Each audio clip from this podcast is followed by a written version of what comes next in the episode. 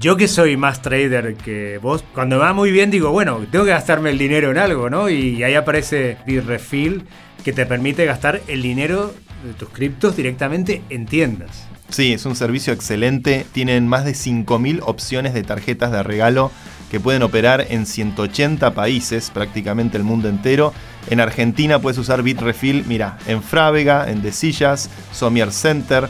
Si estás en España, en Carrefour, El Corte Inglés, en Cepsa, Sara. Y si estás en Colombia y México y Brasil, también tienen cientos de tarjetas para vivir con cripto. No es necesario crearse cuenta, pero en un minuto, si te la creas, te devuelve un 1% de lo que gastes en Bitcoin. Bitrefill, el efectivo digital para comprar en las mejores marcas con cripto. Santi ya tiene más de 10.000 opciones de gift cards en todo el mundo, que no es poco, ¿eh? Epa, y atención Argentina porque han agregado Carrefour y supermercados Día y si trabajas para el exterior y estás cobrando en cripto, vas a poder pagar tus gastos del super sin pasar por bancos ni cuevas al precio de Binance P2P. Qué bueno, ¿eh? ya con esto uno puede ser un nómada digital, vivir con cripto y viajar por el mundo pagando cosas. Me parece la revolución.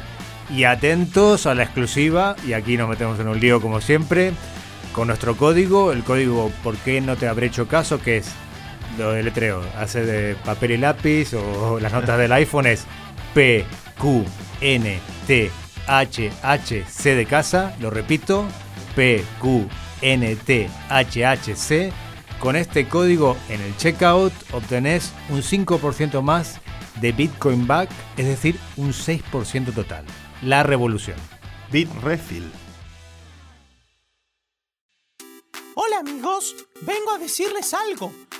La inversión en criptoactivos no está regulada. Puede no ser adecuada para inversores minoristas y perderse la totalidad del importe invertido. Es importante leer y comprender los riesgos de esta inversión que se explican detalladamente en esta ubicación, podland.com barra aviso. Y ahora disfruta del podcast. Amigos de Por qué no te habré hecho caso, estamos ante el cierre del año eh, con la última emisión de este 2022, que ha sido un gran desafío para todos, eh, y estaremos cubriendo las últimas novedades de las grandes batallas. Twitter, FTX, cripto, todo lo que hay para hablar en esta nueva emisión de PQN THHC. ¿Por qué no te habré hecho caso? Un podcast de Santi Siri en el que te contamos todo sobre el mundo cripto. Dirigido por Hernán Zin y producido por Podland, la revolución del podcast. Hernán, felicitaciones, campeón mundial. Eso, vamos campeones todavía, ahí levantando la copa en helicóptero. Somos un país eh, con, sus singularidades. Es parte del folclore. Y qué manera de sufrir, eh, Dios mío, esto es peor que el bear market. Ha sido estos partidos que... en la final no, no confieso que vi el primer tiempo y el segundo tiempo me fui. Dije, no, porque sabía que algo... No es para corazones débiles lo que se ha vivido, pero bueno, este, enhorabuena, como dicen aquí en España, para la Argentina. Em, pero vayamos a lo nuestro, vayamos a, al mundo de la tecnología, que estamos ante un año que ha sido muy desafiante también. Em, lo metieron en cana a SBF. Sí.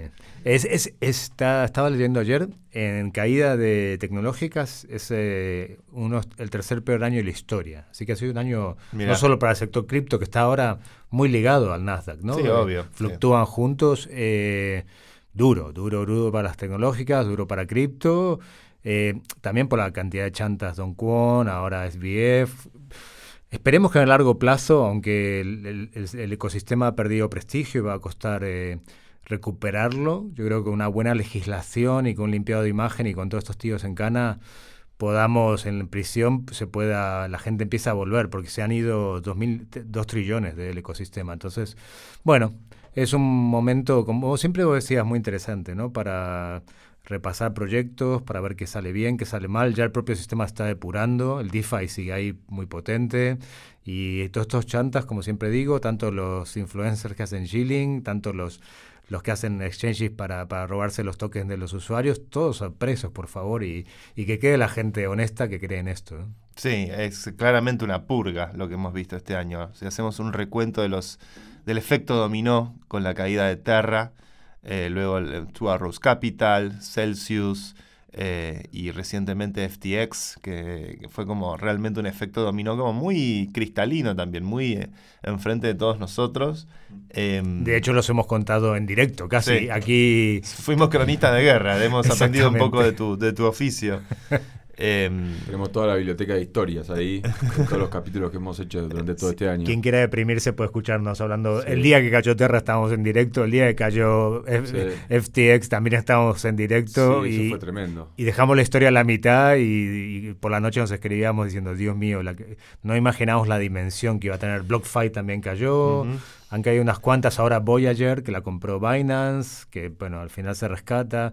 Bueno, parece que Binance es el último ahí estandarte en pie. Bueno, hay muchos exchanges que hacen las cosas bien, ¿eh? no son los únicos. En, estos, en este entorno, cuando hay tanta duda, empieza mucho lo que se llama el FAD, ¿no? F-U-D, Fear, Uncertainty, and, Despair será la de. And Doubt. Sí, exacto. Este año le hemos cambiado el acrónimo a Fear, Uncertainty and, y vamos a morir todos. ya. El FAD está a la orden del día. Siempre el FAD se la va a agarrar contra los proyectos más grandes como Tether, como Binance. Este, hay que tener cuidado. A mí mucha gente me preguntó estos días qué opinás, qué va a pasar. A mí me agarra mucho de vu con respecto al 17, con respecto a otros años donde hubieron grandes correcciones. Este, pero creo que sí es noteworthy también que hubieron buenas noticias. El merge de Ethereum salió muy bien. Em, dentro de toda la caída generalizada en el sector tecnológico y en lo que es el sector de alto riesgo, en definitiva, tecnología, cripto y demás, este, dentro de toda esa caída generalizada, relativamente eh, creo que vimos al Ether y a Bitcoin sostenerse relativamente bien. Em, creo que, que, bueno, son de años difíciles, pero que construyen una, una, nos ayudan a educarnos mejor sobre realmente por qué hacemos las cosas como las hacemos. Y creo que, bueno, mucho va a girar en torno a la figura del caso de SBF, como lo fue tal vez en la, caída, en la crisis de las hipotecas hace 12, 13 años atrás, con el tema de Bernie Madoff.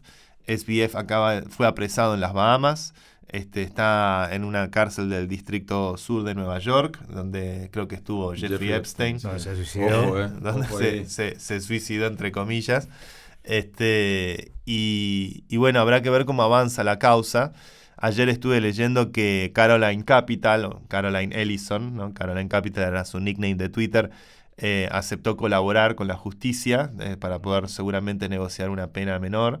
Eh, por lo cual va a haber mucho señalamiento de dedos. El anterior CEO de Alameda también está colaborando con la justicia. ¿Salami? Eh, no, eh, Salem, sí, es buenísimo el nombre. sí, ese, ese, ese, ese, él lleva la parte republicana de comprar los, a los republicanos y SBX a los demócratas. Se dividieron, él venía de, del sur, creo, de Texas, y compraba restaurantes, iba con su Maserati, bueno, hacía todo el flexing ahí y según se dice, se escribe Salami pero se pronuncia Salem. Sí. Y según dicen, él fue el primero que dijo, yo colaboro, yo, yo no tenía nada que ver con Alameda, yo solo estaba en FTX, os cuento todo. Esto es muy gracioso la parte de que usan una aplicación llamada eh, QuickBook, ¿no? Para mm. hacer las cuentas, que es una aplicación... que, la usa casera. Rosa. Sí, exacto. A ese nivel de chapuza ya hablamos de que no tenían Board of Directors, que no tenían CFO, que no tenían director financiero, pero ya usar una, una aplicación de esta que usamos todos para ver las cuentas es de locos, manejando miles y miles de millones de de euros. A mí la cabeza que me gustaría ver rodar, o por lo menos en tela de juicio, la de Gary Gensler de la SEC, que está completamente tejido con, con SBF, desde, desde el pedido de regulación de, SBF con Gary Gensler, desde los vínculos del MIT. No, pero ahora se dio vuelta eso. Gary Gensler va a ser de SBF su cabeza. Claro, Este, o sea, en el juego político de todo esto, Gary Gensler necesitaba una cabeza para poder justificar su rol como su rol regulatorio. Hizo todo mal porque estaba en la cama Sí. con, con SBF y toda esta gente. Por el hecho de que SBF era el segundo donante demócrata más grande. Este, leí ayer también que los demócratas van a devolver 9 millones de dólares de, de- de lo De que 500 billones. De los, los de los 50 que recibieron, devuelven 9. Eh, a la, supongo para, para restituir a los depositantes que lamentablemente usaron este sistema. Em, pero bueno, es un caso que va a haber, que, que- que va a llevar un tiempo, pero al menos tenemos la buena noticia de que efectivamente ya están en manos de la justicia. Sí, y, y, a ver, eh, es duro, ha sido duro para el 22 de noviembre cayó fue cayó todo en picado y eh, otro otro golpe de- para el ecosistema, dices, wow, ah, ¿cuándo se va ahora la el prestigio del ecosistema cuándo se va a recuperar, ¿no? Dices, cinco años, quizás vaya más rápido porque si hay más regulación, que no somos pro regulación, pero por un lado está bien para los pequeños inversores. El año pasado solo en Estados Unidos hubo 80.000 demandas de estafas en cripto. 80.000. A mí me hicieron 20. eh, pumps, eh, eh, rug pools. Entonces, habrá habido millones. Si se ponen unas reglas de juego y este tío a la cabeza de turco, eso va a permitir que la gente vuelva al ecosistema. Por más que nos que, la esencia misma de, Bitcoin eh, sea no está regulado, pero bueno, si eso ayuda a que la gente vuelva a confiar en, en la blockchain, pues bienvenido, ¿no? Digamos que esta purga, que es dolorosa como toda purga, que al final, dentro de un año, digamos, bueno, ahora el ecosistema está más regulado, más tranquilo, la gente puede invertir su dinero sin saber que se lo van a chorear, entonces, bueno, es duro, pero quizás eh, pongan las bases para el próximo halving, halving eh, haya más gente y, eh, y vuelva al bull run, ¿no? Y vuelva, sí, es- creo que todo, todo proceso, la, la razón por la cual el capitalismo atraviesa procesos de, de baja es para justamente detectar los experimentos que son fallidos, que no funcionan, los fraudes, este, y este año ha sido sobre eso, principal y, fundamentalmente me parece que ha sido un año donde eh, los grandes protagonistas lamentablemente no han sido los builders, los emprendedores de bien, la gente que construye este, genuinamente con estas herramientas, sino han sido los que han, han establecido cierto fraude, que se han beneficiado con el bull run del año pasado y en la euforia nadie está revisando mucho las cosas. Este, y cuando los mercados corrigen, todo el mundo empieza a señalar dedos para todos lados. Y en eso creo que encontramos en, estos personajes que mencionamos hoy, tal vez los grandes responsables, sobre todo en el caso de SBF, es tal vez una de las cosas más traumatizantes de él, es que era un poster child, este, donde em, pudimos ver realmente muy claro cómo los medios cooperaron de alguna forma u otra, los grandes medios tradicionales, ¿no? para consagrar a este, a este supuesto joven genio. Eh, y de repente empezar a entender que, bueno, en este mundo de fake news, de desinformación, de, de- de- donde es difícil encontrar la credibilidad, eh, de repente este, también ver eso, ¿no? Como cómo nos vendieron un buzón, este, cómo se dejaron engolosinar por tal vez por el establishment norteamericano, este, y ver cómo, cómo frente a esto, al fin, al fin y, yo lo que, lo que me parece positivo en todo esto es que, bueno, al fin y al cabo, este, llegó el pedido de extradición, va a tener que afrontar a la justicia, va a tener que brindar explicaciones, este, y va a tener que hacerse cargo de, lo que ha acontecido. Sí, tampoco tenemos que achacarlo a cripto, porque, bueno, Enron, año 2000, fue una vergüenza. Era, yo he leído el libro de Enron. Era tan, tan, tan descarado el robo y tan descarado todo lo que hacían de cocinar las cuentas eh, y tan, con tanto dinero público, ¿no? Y hablando de la electricidad en Estados Unidos. Después también el caso Madoff, que tengo, tengo amigos que recién han recuperado el dinero porque el Banco Santander invirtió ahí 10 millones en este señor Madoff en cuya puerta todo el mundo hacía cola para meterle en su Ponzi sin haber hecho el due diligence, ¿no? Nadie se molestó en saber que una planta estaba en la... Él tenía en, Nueva York tenía en un piso la parte legal y en otro piso todo el, el Ponzi que era lo que había creado, ¿no? Hasta que un día se destapó la, la gran mentira y ahora SBF, SBX, que son los, bueno, son los tres grandes manchas, pero bueno, una es en cripto y la otra fue en el corporate world y otra fue en el financial, así que tampoco es, es un tema puro de cripto, chantas hay y chantas que se aprovechan del sistema. Eh, lo que sí, FBX, yo le va a estar preso el resto de su vida, como mínimo. Vamos, eh, eh, no, no, no, tengáis la menor duda de que si a Madoff le cayó en 150 años, a este señor le van a caer 200. Un factor que, que, tiene para mí mucho highlight dentro de FTX es el nivel de interconexión política que tiene esta figura eh, en el mundo estadounidense, ¿no? Porque si vamos a, todos los previos, Terra, Three Arrow Capital, eran todos de alguna manera emprendedores privados, ¿no? Eran, individuos que, habían armado estos esquemas eh, no necesariamente Ponzi, pero fraudulentos, para poder hacerse o de estatus o de guita o lo que fuera. Pero a mí lo que me sorprende profundamente, y creo que es una cosa que va, a ir desenvolviéndose en el tiempo, si es que no aparece ahorcado en una celda, es el, nivel de contacto político que tenía, más allá de que el lobby político en Argentina está en Argentina, pero en Estados Unidos está regulado, se, busca y esas cosas que esté tan, tan entretejido, a mí, viste, me hace, me hace oler a algo que, es raro. Hay algo que vi estos días que me. que en base a, esto, de cómo opera el establishment americano, hay un famoso conductor de televisión. Este, de estos eh, típicos americanos que lo único que hacen es hablar de guita, mm. Kevin O'Leary, ah, lo, están haciendo mierda. No, salió a declarar en frente del Congreso diciendo que... El, el, muchacho Kevin O'Leary, eh, que hacía el programa este Shark Tank, estos programas típicos, reality show americano, este, donde te, te vas a ser millonario o no vas a ser millonario, ¿no? El American Dream es eh, que, money, money, money. Kevin O'Leary siempre me pareció el más asqueroso de todos estos personajes, Mark Cuban, todos estos, ¿viste? Lo único que hacen es, es eh, hablar de guita, como ese clásico mal gusto americano.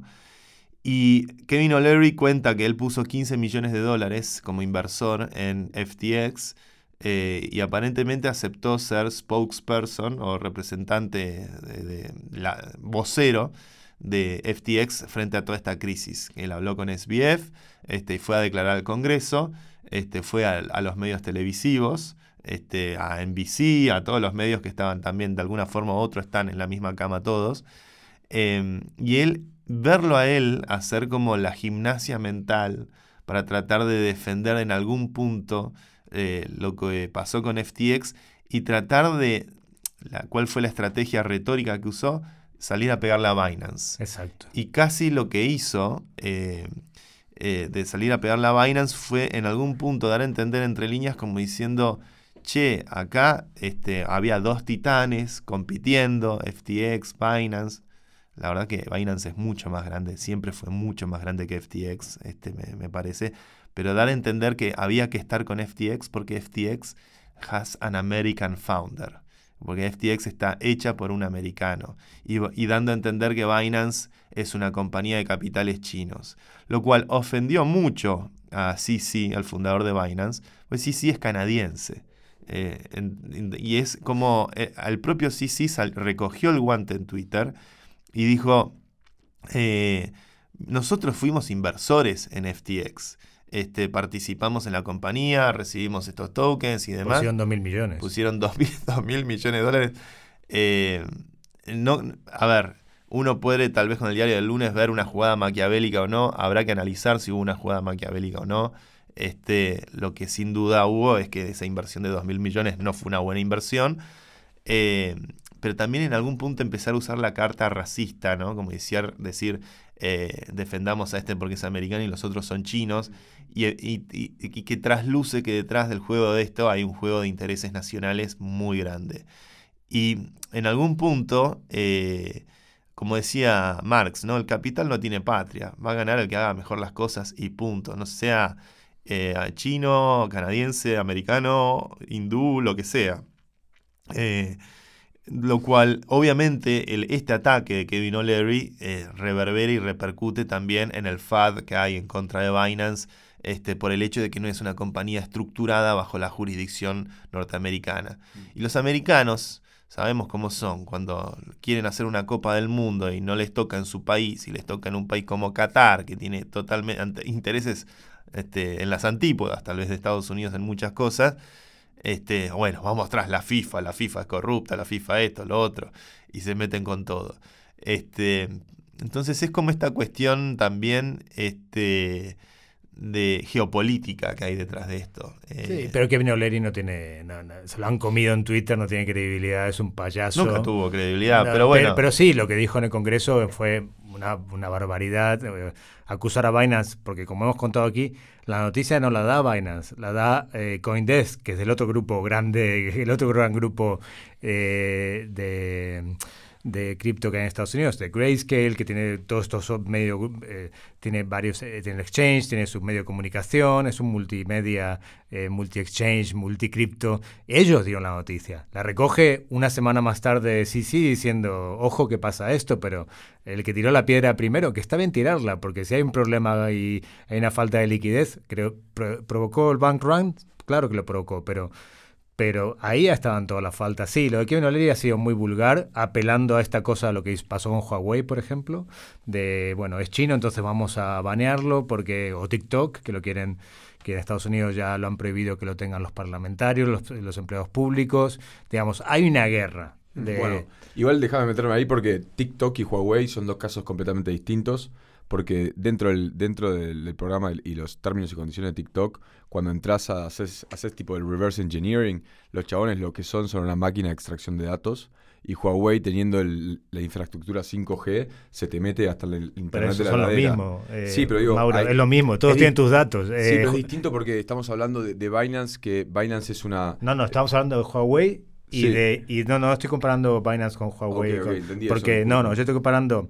Binance tiene una parte US que funciona muy Sí. bien, que tiene un CEO que es americano, por eso no entiendo tampoco lo de Kevin O'Leary tiene ningún sentido. No, estoy comparando eh, cuando no quieren que el data harvesting caiga en manos chinas. Sí. Tanto sea Huawei que lo han destruido y TikTok, que a mí no me importaría que lo destruyan, porque me parece una mierda que tienen los chicos. eh, De hecho, allá hablamos aquí en algún momento de que el scroll infinito está prohibido en China. Hmm. ¿En serio? No sabía eso. Claro. Y te lo pagan a las 10. Claro. Y lo único que hacen es, dentro del algoritmo, en vez de, en vez de tener la libertad de poder subir videos y, y todas las cosas que suben dentro del, del lado occidental, la- el algoritmo te manda videos de acontecimientos eh, at- atléticos, de ingenieros, de científicos. Propaganda del Partido es- Comunista. No, no, es programación de, humana a través de las redes sociales con límite de tiempo de uso que se te apaga, es como que de ¿Se 10 apaga a las 6 10 de la noche? se corta TikTok para todo, para todo China. Entonces te Me parece mandan... fantástico. A mí me parece Es tan fantástico. adictivo esta mierda. Sí, Es y aparte, mierda. y aparte el hecho de que te, que te curen el contenido en, es- en ese, de esa manera es muy interesante porque mirá hacia dónde apunta eh, el totalitarismo, ¿viste? Hay, hay cierto... El mundo es una escala de grises, ¿no? Y, y en este aspecto el, el- el totalitarismo tiene una ventaja, porque ahí estás preprogramando a niños a tener como ídolos a, a científicos, atletas, a ingenieros, Qué bárbaro. a astronautas. Y en Estados Unidos tenés eh, de ídolos, a los chiquitos tienen de ídolos al que hace mejor una coreografía, al que tira la botellita y la, la emboca con. ¿Viste? Entonces creo que dentro de ese control, eh, esos tipos están ganando. Están ganando, claro, porque yo tengo, lo contaba, niños que conozco que sus padres me dicen, es que él se que, que cree que pasó 20 minutos en TikTok y pasó 5 horas. Y no se dan cuenta, se, No, se no, meten en ese universo. Te consume, te consume. es un- el Es, algoritmo muy es- violento. Es, es muy muy violento. Uno de los elementos que tiene es el scroll infinito, sin duda es un elemento hiperadictivo. Y el otro elemento que te genera como la inyección de dopamina es el azar. El hecho de que no sabes qué va a ser el próximo video, entonces Ajá. es el próximo, el próximo, el próximo, el próximo. Y es un turno más, como se decía lo- cuando se jugaba el Civilization, ¿no? un viejo juego de los 90. Un turno más, un turno más. Y te quedás, eh, pasan las horas y pensaste que pasaron 20 minutos. El otro, la, la contracara de eso, que también hay que decirlo, en, en- en- en, eh, hace poco, hace un mes, hubieron protestas en China eh, y los videos de las protestas que la gente tenía localmente, supuestamente en su teléfono, eh, por el hecho de tenerlos en teléfono de Huawei, alguien apretó un botón y desaparecieron desaparecieron los videos de las protestas directamente. La- había se colaba a través de Twitter a través de otras redes tal vez no controladas por el Partido Comunista Chino que la gente decía pará yo tenía filmado acá como estaban saliendo a la calle este al estilo Controlan la nube, el básicamente. control- le controlan la nube y Eh. controlan obviamente también la disidencia, Mm. controlan obviamente cualquier foco de conflicto que puedan tener y eso también eh, da un poco de miedo porque es muy Big Brother. El otro día salió un reportaje muy bueno en The Guardian de una empresa austríaca que tiene un VPN. Un VPN, ¿sabéis lo que es, no? Sí, Por supuesto claro. que lo sabéis, pero nuestros oyentes es, un, es una aplicación que te permite eh, hacer como, que estás en otro país. Yo cuando viajo mucho, por ejemplo, cuando voy a rodar Bangladesh, no puedes entrar. Qatar, Dubai, no puedes entrar a ciertos lugares. Pones un VPN, decís estoy en Argentina, vale, perfecto. Y la lucha constante que tiene esta empresa, en el caso este caso es Rusia. Están todos los días cambiando y reprogramando es una lucha entre, unos, entre esta pequeña empresa con 20 empleados contra el gobierno ruso, porque todos los días se les bajan el VPN y ellos lo reprograman, porque dicen que es el VPN más el VPN más, más usado en Rusia. Entonces, ellos están luchando por la democracia de alguna manera, ¿no? y es muy interesante esa lucha. Ayer hablaba con un amigo mío cubano este, y no podía acceder a una página que yo sí podía acceder. Este, y era, bueno, voy a, voy a probar con el VPN. Este, y prueba con el VPN. Oh no, me han bajado el servidor de VPN. Que voy a probar con otro servidor de VPN. Y los, los, gobiernos ya saben este, perfectamente que tienen que meter mano en los VPNs, por lo cual esa, esa guerra, ese rerouting de los paquetes de datos este, va a ser una constante. Hay algunas iniciativas que tratan de generar mixnets eh, de paquetes IP. Este, hay algunas empresas, hay una empresa que se llama NIM, N-Y-M, que trata de hacer una suerte de mixnet de paquetes de IP para poder, como una VPN de VPN, vamos a ponerlo tal vez en esos términos, pero es la lucha por la privacidad y es la lucha por nuestro derecho a la información este, y, sin duda se va a ir poniendo cada vez más picante. Mm. No, este, esta, empresa austríaca decía que tenían miedo por sus vidas. Obvio, sí. Estaban preocupadísimos porque les pegaron un tiro, le pusieron una bomba o lo que hacen los rusos. Hablando, de, hablando de eso también, hay, un eco potente de este efecto. O sea, hay un dominó en el camino de FTX que es el Central Bank Digital Currency. Y eso es un peligro porque realmente cuando, si, si el, si la emisión monetaria es completamente digital y todo el dinero es digital, hoy aunque todos trabajemos con dinero digital, te puedes tener cash, eh, vas a tener realmente un control sobre la, qué vas a poder comprar y qué no. Eh, la, trazabilidad total. Total, y, el control total sobre tu, sobre tu capital. ¿Viste? Eh, en China ya le quieren poner fecha de vencimiento al yuan, ¿viste? Al yuan digital le quieren poner una fecha de vencimiento para que no te permita ahorrar. yuan de papel. Sí, te quieren, te quieren obligar a usarlo. Por eso yo creo que... Interesante mecanismo contra la inflación. Sí, creo que es interesante para... Creo que el cripto como... Eh, cripto, las criptomonedas realmente descentralizadas son el principal bastión de resistencia contra los totalitarismos tecnológicos. Son... son hay, hay una, si puedo hacer una recomendación, hay una serie que salió hace poco en Netflix que se llama The Playlist, eh, que es la historia de Spotify, ahora que se pusieron muy de moda las series sobre emprendedores y demás.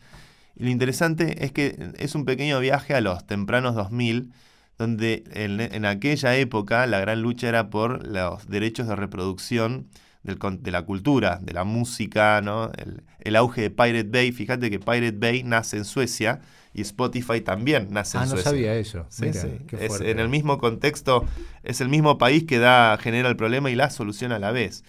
Pirate Bay con una mirada activista, este, donde el derecho a la información, la información tiene que ser libre, este, y era una, lucha de, del, gato y el ratón frente a las grandes, las Sony, las EMI, las grandes discográficas, tratando de identificar dónde están los servidores de, de Pirate Bay. Porque Pirate Bay al final tenía un choke point, si bien los torrents, el protocolo de torrent que se usa para distribuir películas o, discos o música de forma descentralizada, es difícil de controlar.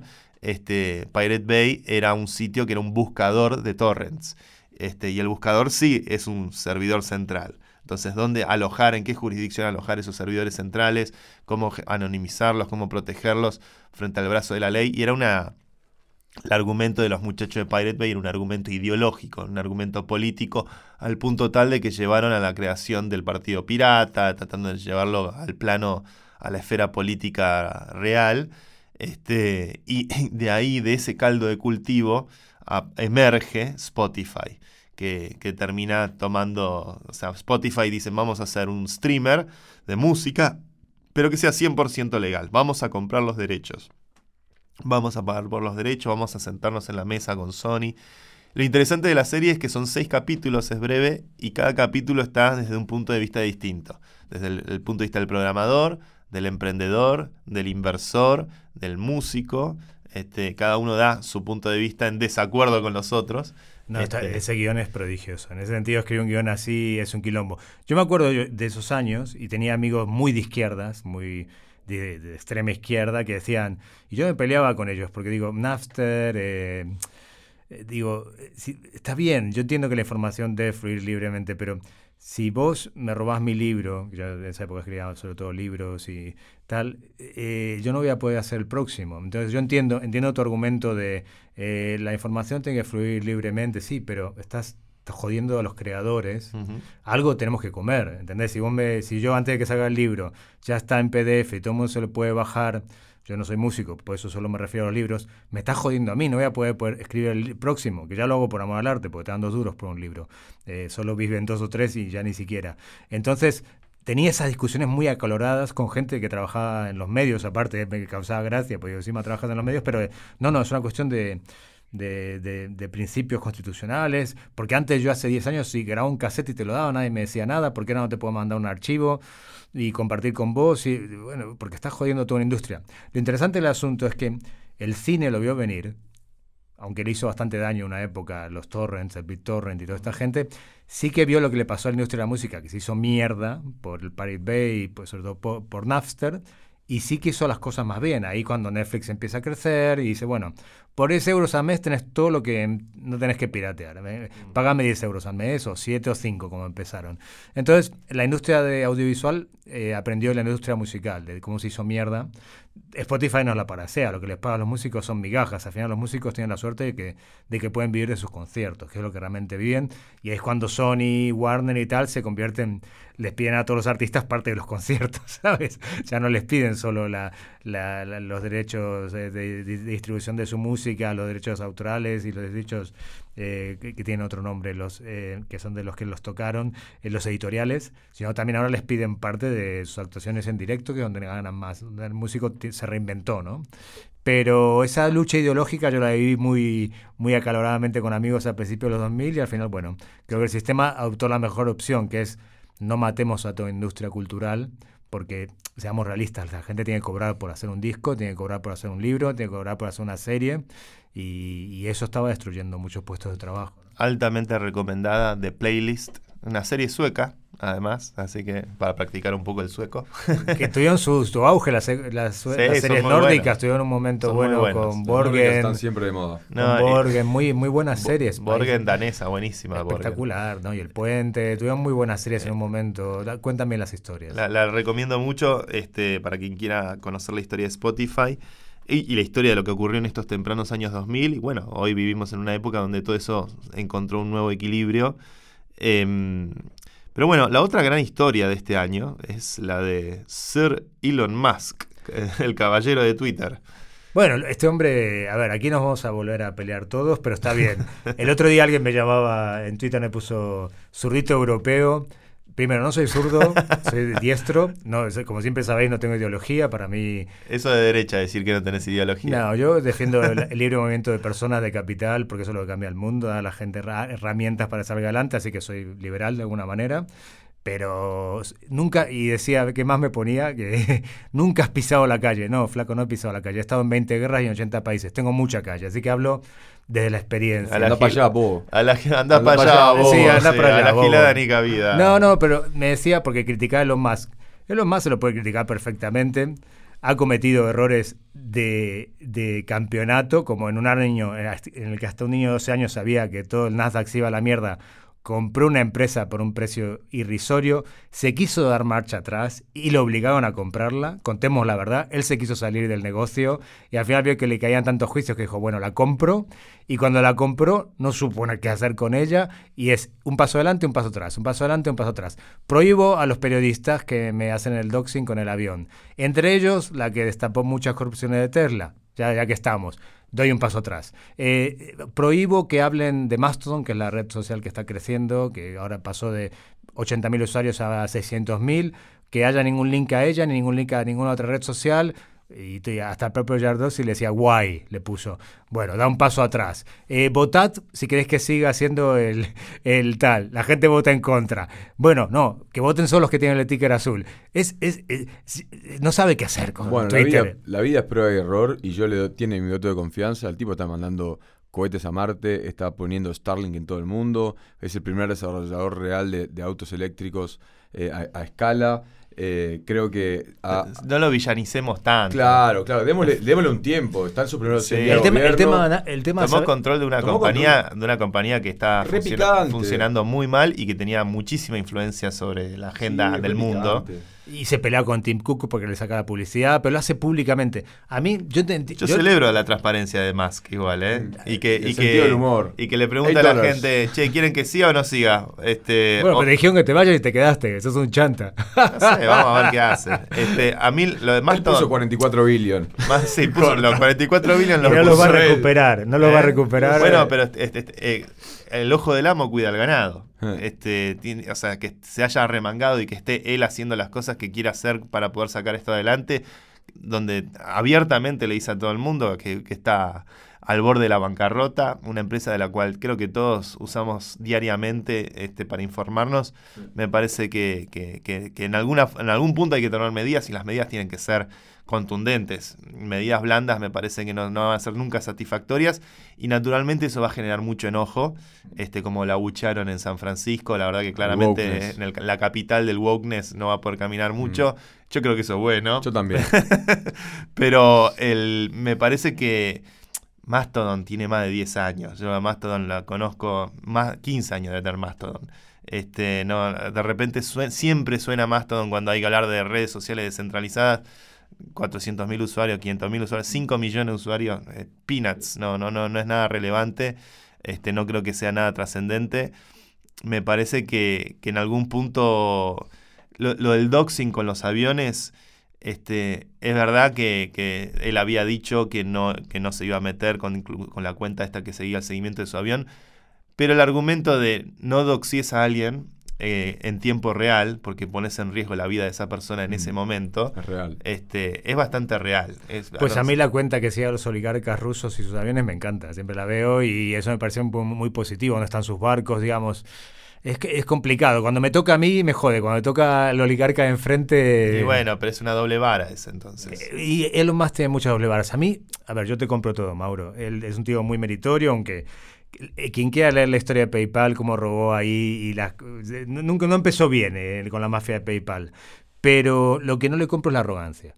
A mí me parece, yo en mi vida he conocido a gente muy grande, muy grande. Doctor Denis Mukwege, en medio de la guerra del Congo, operando mujeres violadas, toda la guerra en un hospital de mierda. Al final le dieron el premio Nobel, que yo siempre le decía, te dan el premio Nobel. Tardó 15 años en llegarle. El tío más humilde, ese tío está salvando vidas. Después me acuerdo en la guerra del Líbano, un médico que se tiró los 33 días de la guerra del Líbano 2006 la invasión israelí muy dura, entraron los comandos al hospital. El tío me decía, mira, operamos sin luz, operamos, me tomaba una botella de whisky en tiro, en sur. En, en- Bueno, en- pero eh, este eh, hace pero- cohetes. Sí, pero igual, Sí. esta gente cambia el mundo Reusables. también. Escúchame, cambia el mundo y son humildes. Vos podés cambiar el mundo y ser humilde. A mí no me gusta el- el- e- esa cosa que tiene de sacar pecho, de, de- ser un e- egomaniac, de ser un tan, tan altivo. Yo le- no lo cagaría a trompada. yo La no verdad me parece si- flaco. no Hiciste un auto eléctrico y mandaste un cohete a la luna. Esto es las antípodas, ¿eh? Yo, no, creo que el no tipo- lo veo tan soberbio ahí. Yo no lo veo tan Es un soberbio. soberbio de Yo- mirá, cojones, el tipo trabaja 48 horas por día, duerme en el piso Yo de las también, fábricas. bro, yo también. Y me la Bueno, importa un pero- carajo de ser rico, el tío más rico del mundo. Bueno, pero, vos no sois Ah, pero, es como que el pero hay gente que hace cosas muy importantes en el mundo y que no sale por ahí Mirá los Jeff Bezos. maltratando a la gente. Mirá los Jeff Bezos. Jeff Bezos creó Amazon, un monstruo que, ha sido, que es el monopolio de la compraventa, incluso acá digital europea y, y estadounidense, mundo, del del mundo. en general. El tipo arrancó de la nada y ahora a los que 50 y pico, 60 años, dijo, ¿sabes qué? Me tomo el palo y me, y me, y me pongo, me pongo, me jack, ¿viste? Me, me entreno y me voy a disfrutar de la vida. Este pibe tiene más o menos la misma edad, está haciendo la nos está dando la posibilidad de ser una especie interplanetaria por encima de la NASA, por encima de todos los sistemas, eh, por, por todos los proyectos eh, espaciales del mundo, y encima ahora a esa edad se, se- o sea, se, se- mete en el medio del barro de lo que es teóricamente el, el centro de la libertad de expresión del mundo occidental. Yo creo que hay que tenerle, hay que tenerle muchísimo respeto, hay que Claramente podemos tener nuestras diferencias, no, no tenés que ser, eh, estar alineado y, y decir "E- es Dios, pero creo que hay que ser un poquito más, decir, bueno, para darle un poquito de tiempo, ver qué sucede, prueba y error, es, es el Eso se lo mecanismo doy. del Lo que no me banco es el estilo. El estilo prepotente. A mí los prepotentes eh, al tiempo caen, tío. No sé, Hazme no sé caso. si es Lo- lo- prepotente, es un parece- prepotente de la- cómo tra- habla la gente, cómo se burla la gente. Tenés un problema ese- con Apple, llámalo por teléfono. pero No te te crees estés que- diciendo. Pero fue a las oficinas de Apple, No, paseó con es- Tim Cook, es, es hicieron un, el es un cortejo. humorista también. No, no es un humorista, es un resentido. Muchas cosas no entiende un tipo con tanta que tiene, que tiene tantas cosas se comporta como un, se comporta como un niño. Hay un artículo de Paul Krugman en el, Uf, en el New pará, York Times. pará, pará, pará. Paul Krugman es lo peor que hay. quiero- a mí no me lo menciones. No me menciones a Paul Krugman. Digamos, digamos, vamos a cambiar el mood. Hernán, estamos cerrando el año. Estamos cerrando el año, estamos cerrando el 2022.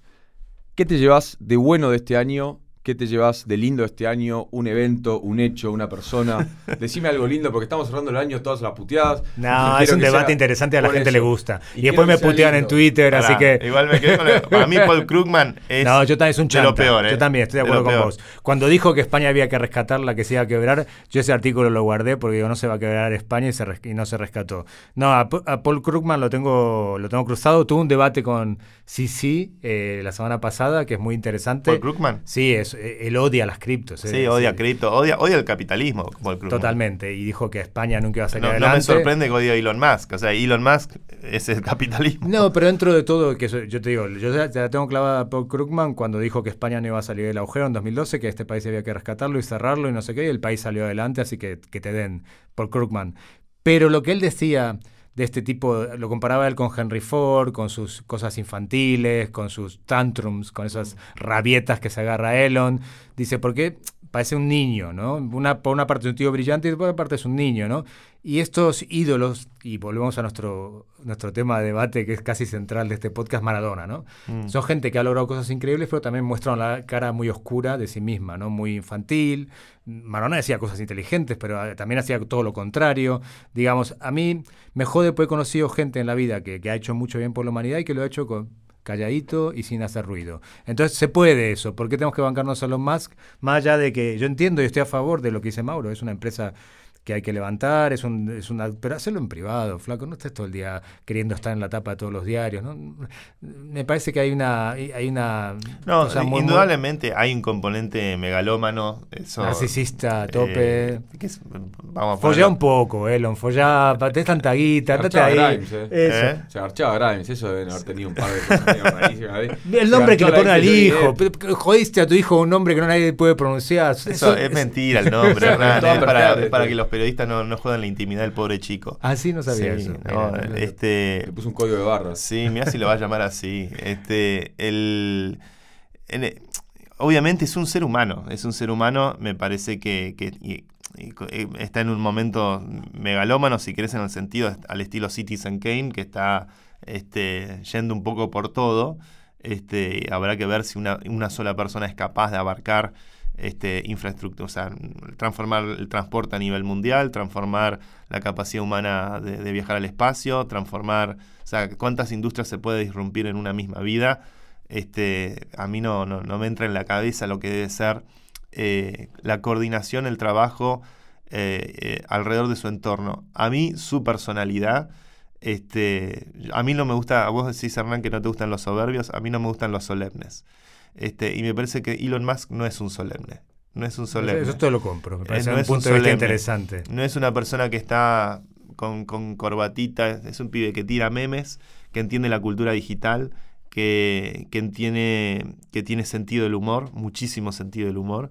Este, algunos se lo pescan, otros eligen ofenderse, porque la verdad al final del día eh, elegís ofenderte. El woke elige ofenderse porque no lo llaman con el pronombre que elige usar o lo que sea. Eso es muy estoico. Decía Séneca, dicen, me critican por esto porque no saben todo lo otro malo que tengo. sino hay que reírse de lo que te... Uno elige ofenderse. y Me vos parece mismo- una frase de, la frase del año. Mira, vos elegís ofenderte. Sí. Si ofendés o te reís. El Eso odio es muy- una elección, ¿viste? El que Totalmente. está. Eh, Brillante, Santi, Mucha gente vuelca, vuelca sobre estas personas que no conocemos realmente en su intimidad, no sabemos si lo. Yo, yo por lo que veo, a mí me, me despierta admiración. La verdad admiración absoluta como, como emprendedor. Es Y increíble lo que y en su personalidad también. Y eh, se Yo no veo lo que vos. ¿Cómo? Y se ríe del mismo. Se ríe y mucho eso- de sí mismo. Y, y la risa de uno, reírse de uno mismo es la cura hacia la vanidad también, ¿no? Hay Yo que te- saber Pero yo lo veo muy, so- muy eh, justamente lo empiezo a ver más estresado y solemne. Quizás pe- no le veo la cara chistosa últimamente, lo veo siempre enfadado. No, bueno, debe estar bastante estresado. Sí.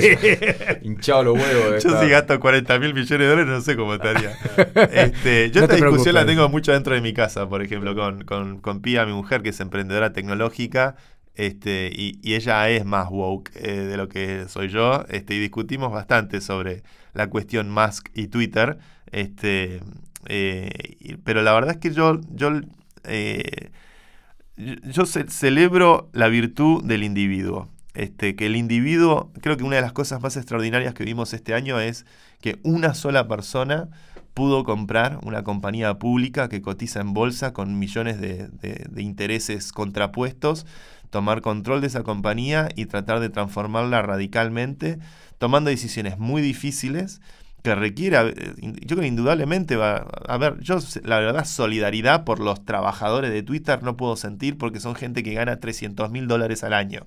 No, no, o sea, no, no, no van a tener problemas de desempleo. Claro. No son flacos que están en una mina en África McDonald's, o en siquiera McDonald's. sí. Esa te la Este, compro, burgers. 100%. Entonces, solidaridad por eh, los pi- pibitos de pelo azul, de construide, que están, ay, pobre, ¿qué va a hacer de, de- de mí? No, la verdad que no.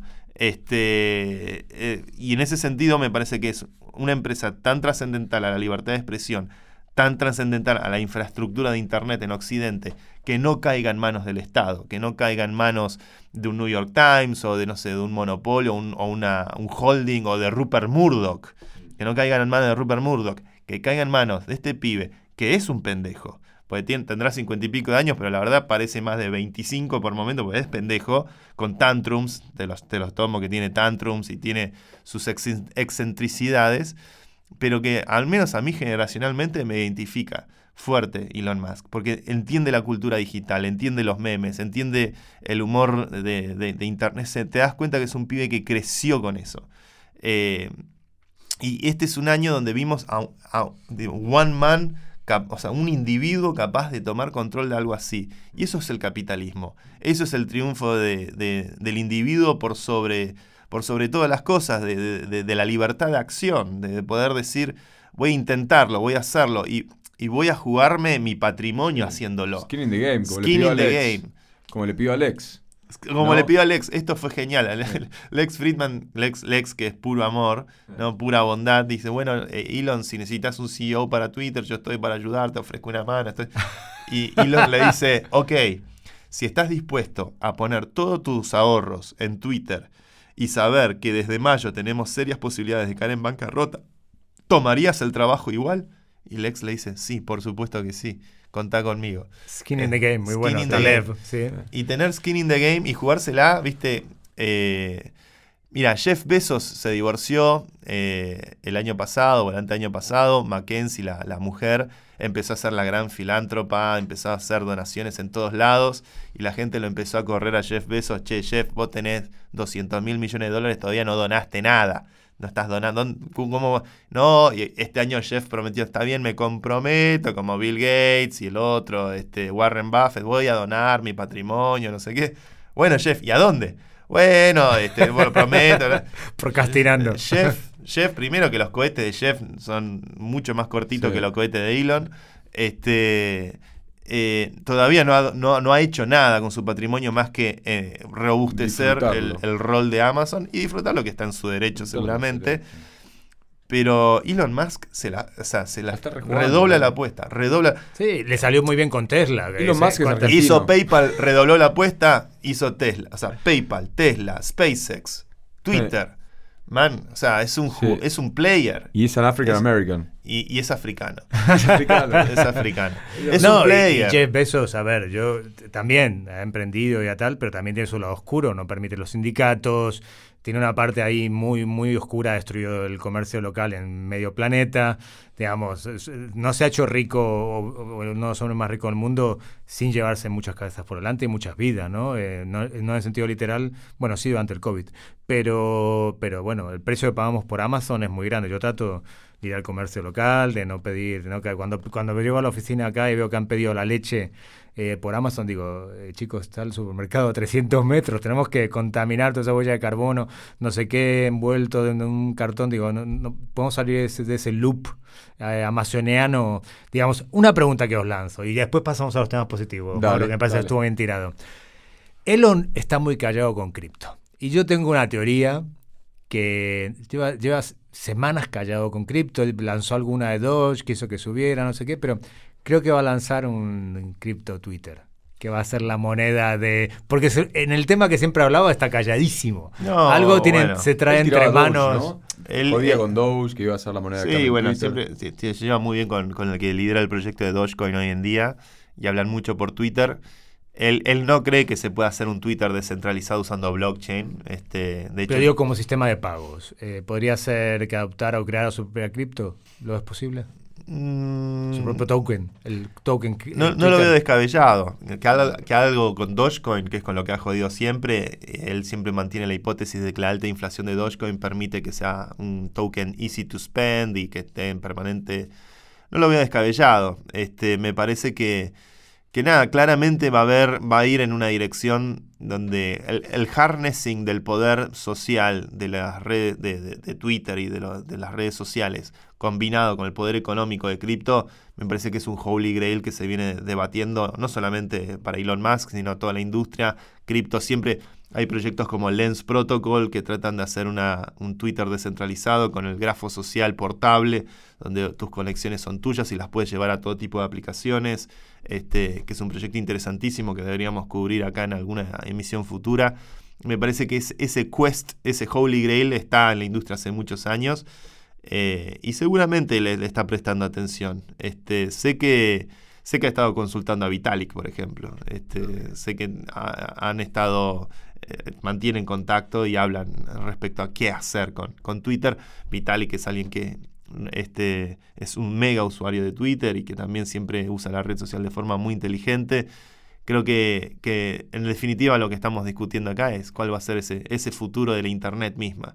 Estamos hablando de ni más ni menos que de, lo que nos, al final del día nos eh, condimenta nuestro intelecto, nuestras ideas, nuestros deseos, porque es a través de Twitter y sobre todo a través de estas redes que, que nos llega la información y que, que vamos descubriendo al mundo en sí mismo. Sí, que también nos hacen reír muchísimo. Yo una cosa que más me llevo de Twitter eh, son los memes. La verdad que siempre te arranca una sonrisa. Todos los días encuentras algo que te hace reír y que te hace y eso se agradece. No hay mucha inteligencia, hay mucha gente inteligente. Es una es una lástima que, que también haya, haya tanta hostilidad que creo que ha bajado un poco. Sí, pero es- por- es- es porque hay gente brillante, hay gente que es un placer. Yo leo a Gil Bloom, hay gente que a mí me gustan mucho las cosas que dice, cómo las dice. Hay que evitar el hate. Donde haya haters, donde haya bullies, donde haya haters, donde El que haya me bullies, llamó europeo surdito, eso.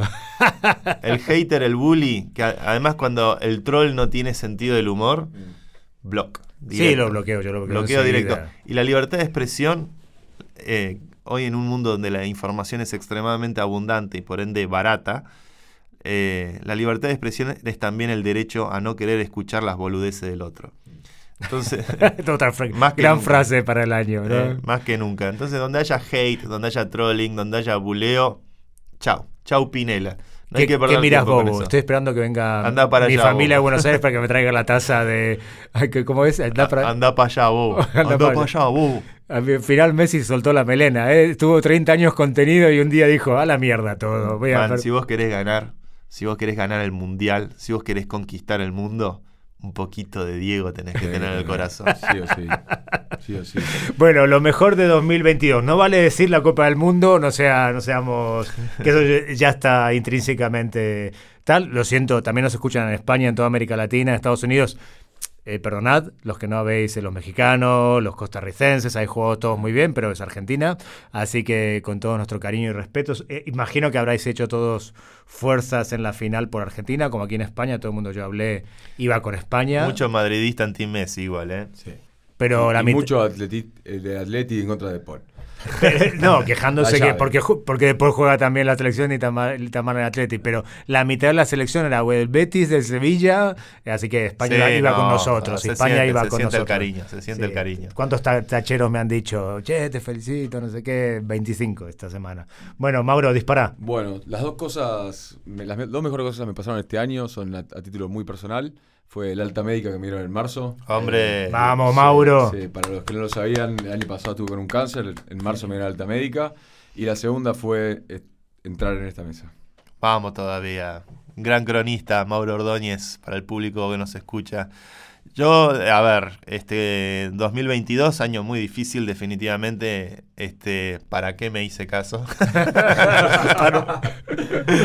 Pero eh, creo que si vamos a ir a la industria cripto, definitivamente creo que mi highlight ha sido la DevCon en Bogotá. Este, casi 10.000 personas, mucha gente de Latinoamérica, eh, la conferencia más importante de cripto a nivel mundial, hecha un mes después de que haya ocurrido el merge de Ethereum, que fue eh, totalmente exitoso. 99% de las emisiones de Ethereum han sido reducidas. Pasamos a un, blockchain proof of stake. Eh, y he visto en, el, en la DevCon de Bogotá, me trajo muchos recuerdos de la primera DevCon que fui en 2018, por lo cual eh, refuerza mi sentimiento y mi convicción que, es aquí donde están los builders, los que están soñando y construyendo el futuro. Este, y en un año que ha sido eh, de mucho fraude, de mucha estafa, donde se han caído este, los jugadores que se tenían que caer, francamente. Eh, la, solidez del proyecto de Ethereum, de lo que está liderando Vitalik y de la comunidad que yo me encontré en, Bogotá en DevCon ha sido definitivamente lo mejor del año para mí. Qué bueno, qué bueno, Santi. Yo, eh, lo de Argentina fue muy emocionante. Eh, el encuentro que tuvimos con todos los oyentes de Por qué no te habré hecho caso, que esperamos repetir pronto, fue maravilloso. Ese, ese día en la usina no lo voy a, no lo voy a olvidar nunca más. Eh, el cariño, el, bueno, sentirte un rockstar cuando no lo eres, cuando eres un pringado, es maravilloso. Entonces ese momento de aplauso que no nos merecemos porque el mérito es vuestro por, eh, por aguantarnos cada día o cada semana. Eh, por otro lado, 2022 ha sido, creo que, unos peores años de mi vida.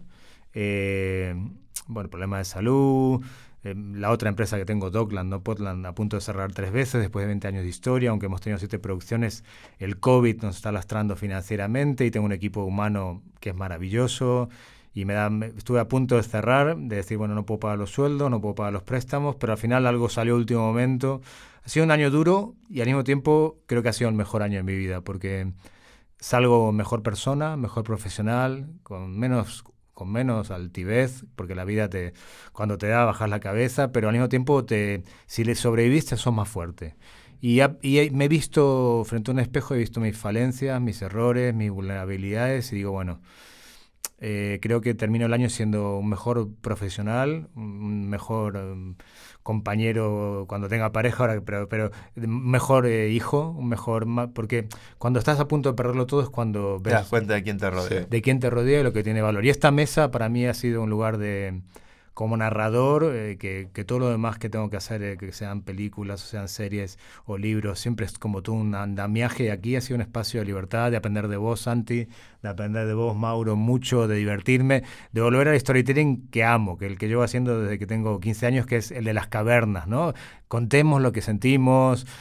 Y bueno, dice Marco Aurelio, como buen estoico que soy, que el obstáculo es el camino y este, camino, y este año ha sido un obstáculo muy grande en mi vida, eh, tanto que me afectó a nivel físico, pero creo que he sembrado, como, como en cripto, estamos sembrando la felicidad futura, porque salimos de este año, ya que lo hemos sobrevivido. Growing Pains. Growing Pains, exactamente. Creo que todo lo que hemos sembrado en 2022, 2021, 2020 ha sido años muy jodidos.